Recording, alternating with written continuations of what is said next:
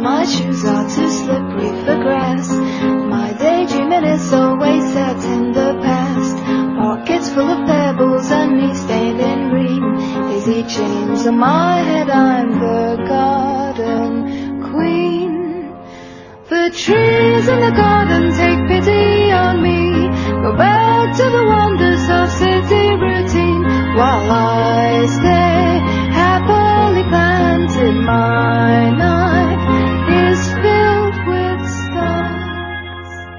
非常好听的，而且是这个旋律啊和节奏感都是容易朗朗上口的，哒哒哒哒哒哒哒哒的这样的一首歌，名字叫做《Of All of All Living Creatures, Why a Human Being》。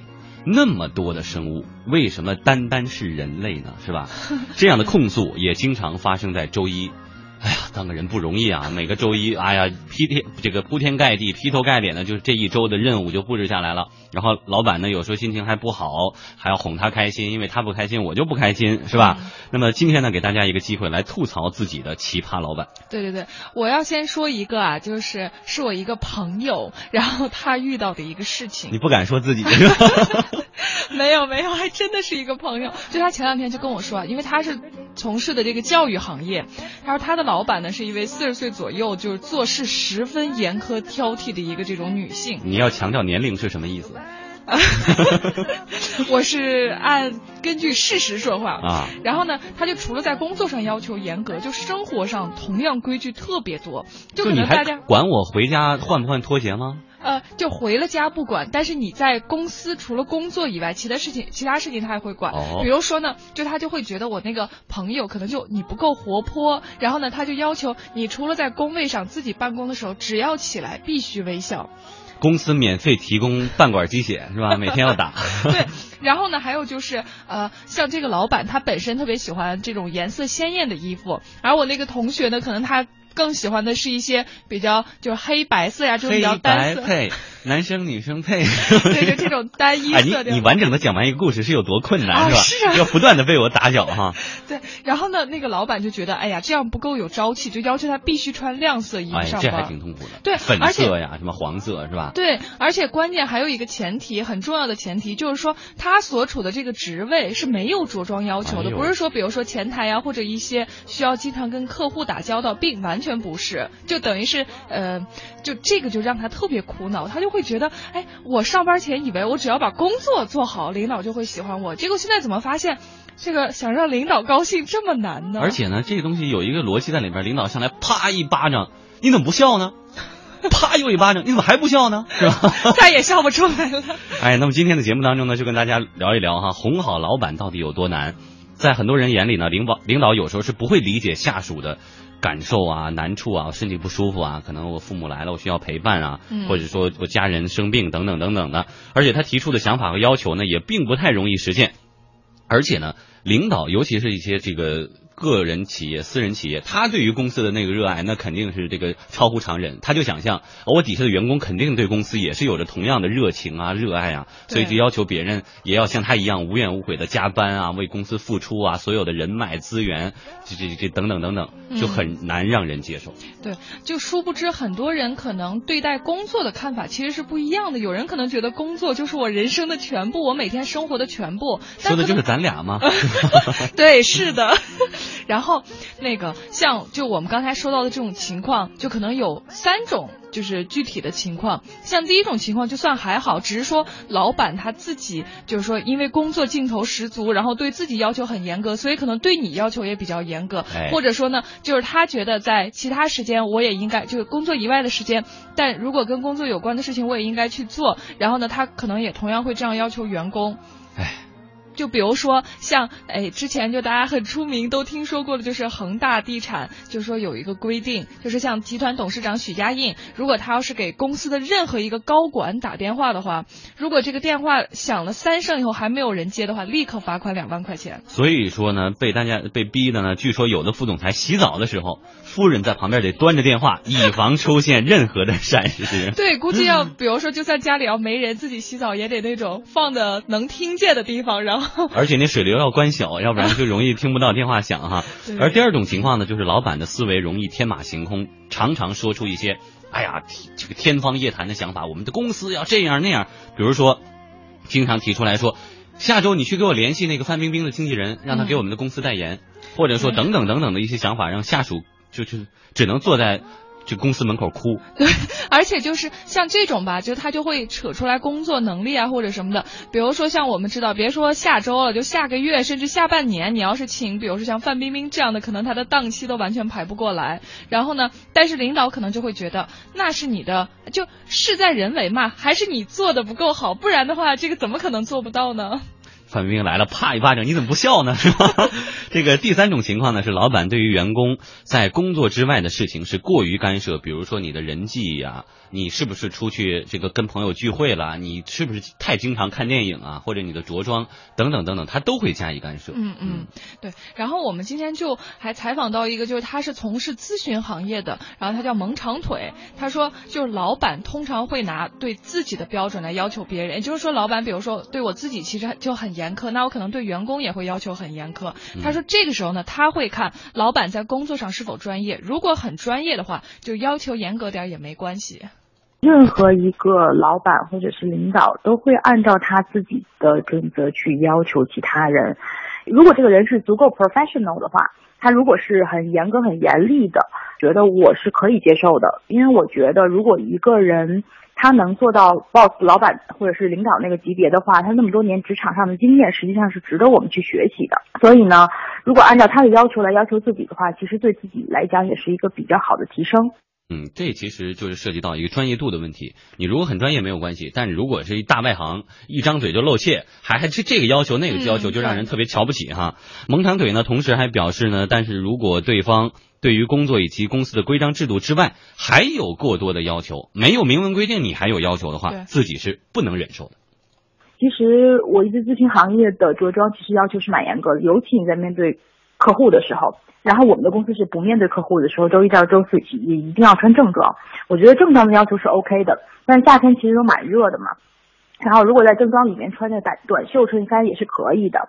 其实，在欧洲公司或者是美国公司有一个不成文的规定，就是你做到管理层级别的话，尤其是男士，实际上是不应该出现短袖衬衫的这个样子。但是对于女士来讲，只要不过于暴露，你就是穿着合体就好了。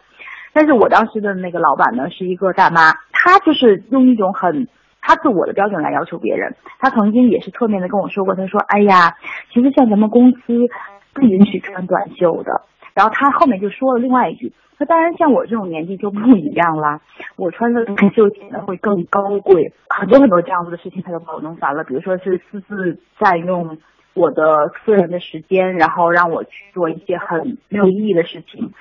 然后我的处理办法就是直接去跟大老板告状了，最后大老板在后面把这件事情解决了。如果他 professional 的话，我会认会听；但是如果他不 professional 的话，就是不专业，然后其他事情又很让你觉得无理取闹，就是像是夏天不允许穿短袖，然后他却可以，就是 double standards 这种完全不能接受的。如果你说我本身我也不穿短袖，我觉得不好看，然后我希望我的下属都不穿。那如果你真的做出这样标杆式式的东西，你又能带领团队，给团队一种向上积极的呃感觉的话，我觉得我如果认了你这个人，想要跟着你去做，大家都是一个 team，我会这样去做。但是你本身用双重标准来衡量，我是不能接受的。The heels of my shoes are too slippery for grass. 哎呀，公司人还真是不容易啊！还有一种情况，就是刚才也提到，有的领导呢会按照自己的体力、精力去要求这个下属。比如说，有些领导生病不休息，或者短暂休整以后立即投入工作，他就要求下属也得有这样的自愈的能力。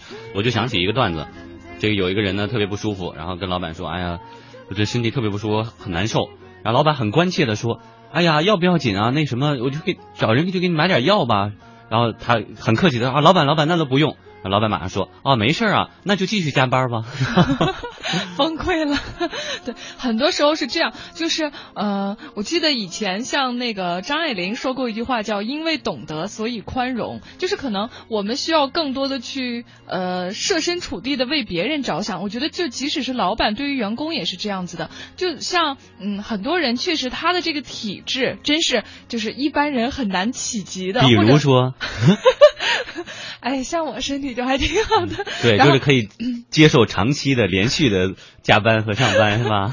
然后完了以后，就可能是说那种就我自己并不太那种呃，把我的这种，比如说一些小病啦或者什么什么的，会特别当回事儿。但是你像可能有些人他本身体质并不好，对然后就那种、嗯对，就是可能他不及时休养好的话，他会有一场更大的那种不舒服或者生病在后面等着他，反而会更加影响他自己的身体，然后也会影响工作。嗯。嗯，反正我觉得还是就彼此之间都要多体谅一些。嗯，我有一个朋友呢跟我吐槽说呢，生病在家，老板呢疯狂的给他打电话，一个又一个，表面上是关心，实际上就是用实际语言和行动给他压力，然后不断的提醒你是否能如期的完成工作。不得已呢，朋友在休息了一天以后，就拖着病体去上班。我买个清净还不行吗？然后像还有就是像周鸿祎，然后他就是也是那种睡得特别晚，然后呢经常半夜起来，比如说浏览新闻呀或者什么的，然后会打电话给高管聊业务，然后 就就经常会有这种情况发生。嗯其实我觉得这样的老板还真是挺多的，嗯像好多就处在那种 VC 行业的，然后因为他们如果是一些比较大的 VC 公司，可能他们要长期这种来回美国什么各国就这样跑呀什么的。作为他们的员工，我之前看过一篇就文章，就是吐槽的，就经常是比如说老板在那儿就根本已经没有这种时差的概念，他可能任何时间，哪怕是就是呃他在各就是国外各个后半夜。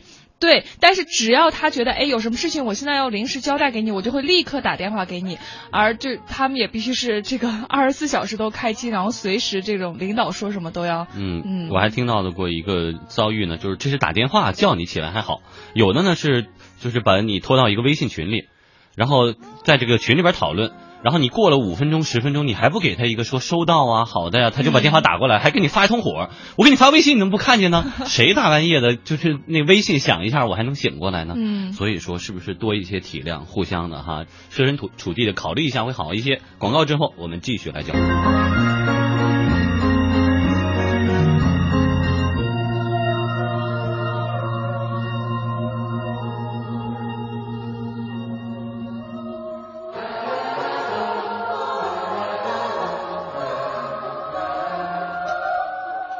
好的，时间来到了十六点三十二分，伴随着这首《Of All Living Creatures, Why a Human Being》，欢迎收听《公司人说》。今天我们的话题呢是，老板通常会用自己的准则、精力、体力来要求下属，苦不堪言的员工应该怎么接招呢？刚才我们听了很多员工的心声，那么作为老板，他们自己有什么样的考虑呢？这一时段我们把时间留给老板们。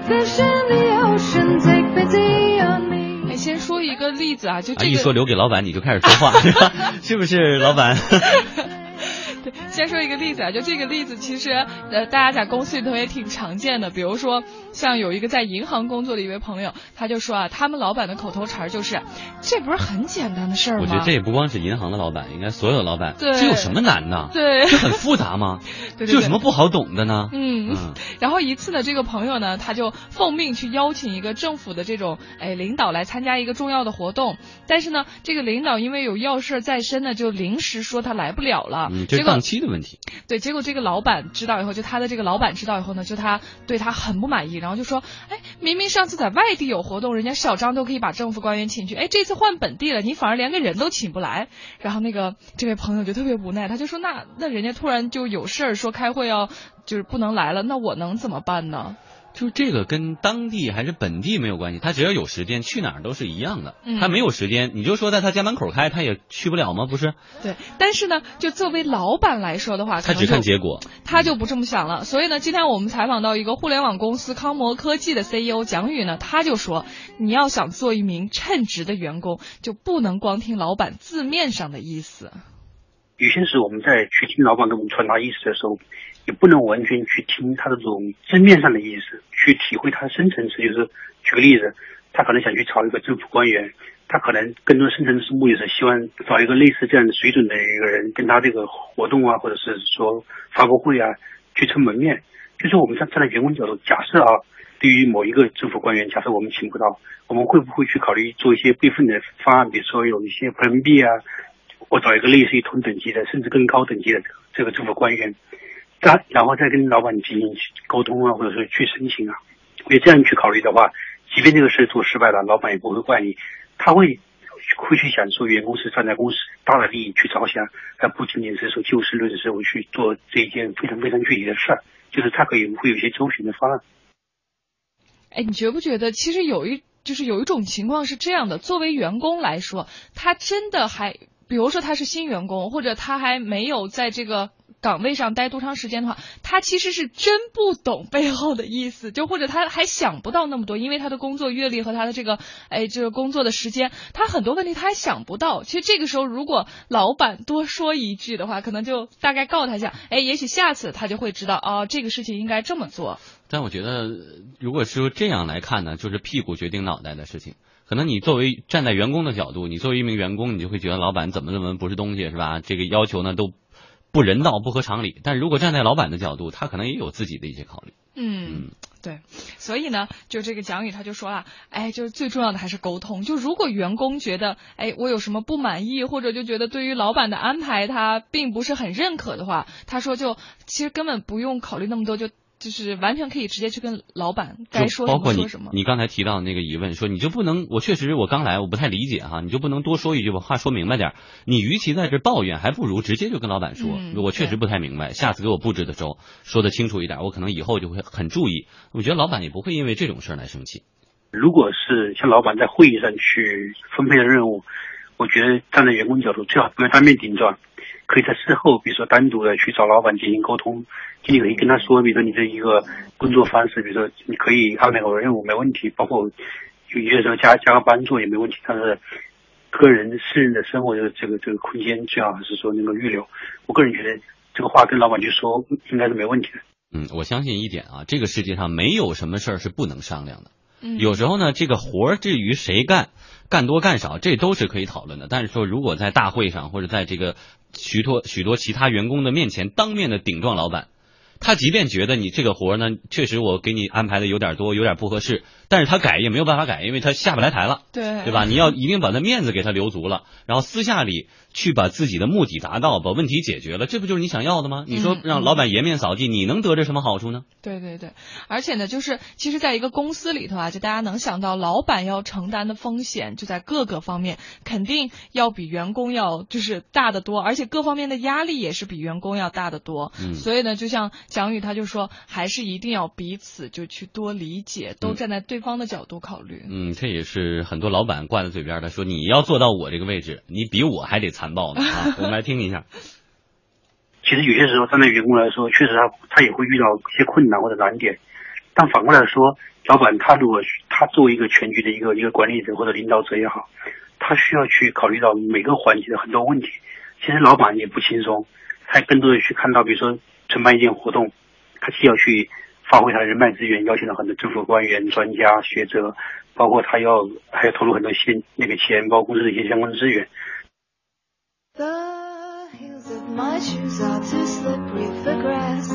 好，那剩下的一点点时间呢，我们请小磊为大家介绍一下，那么跟老板相处有没有一些普遍适用的规律呢？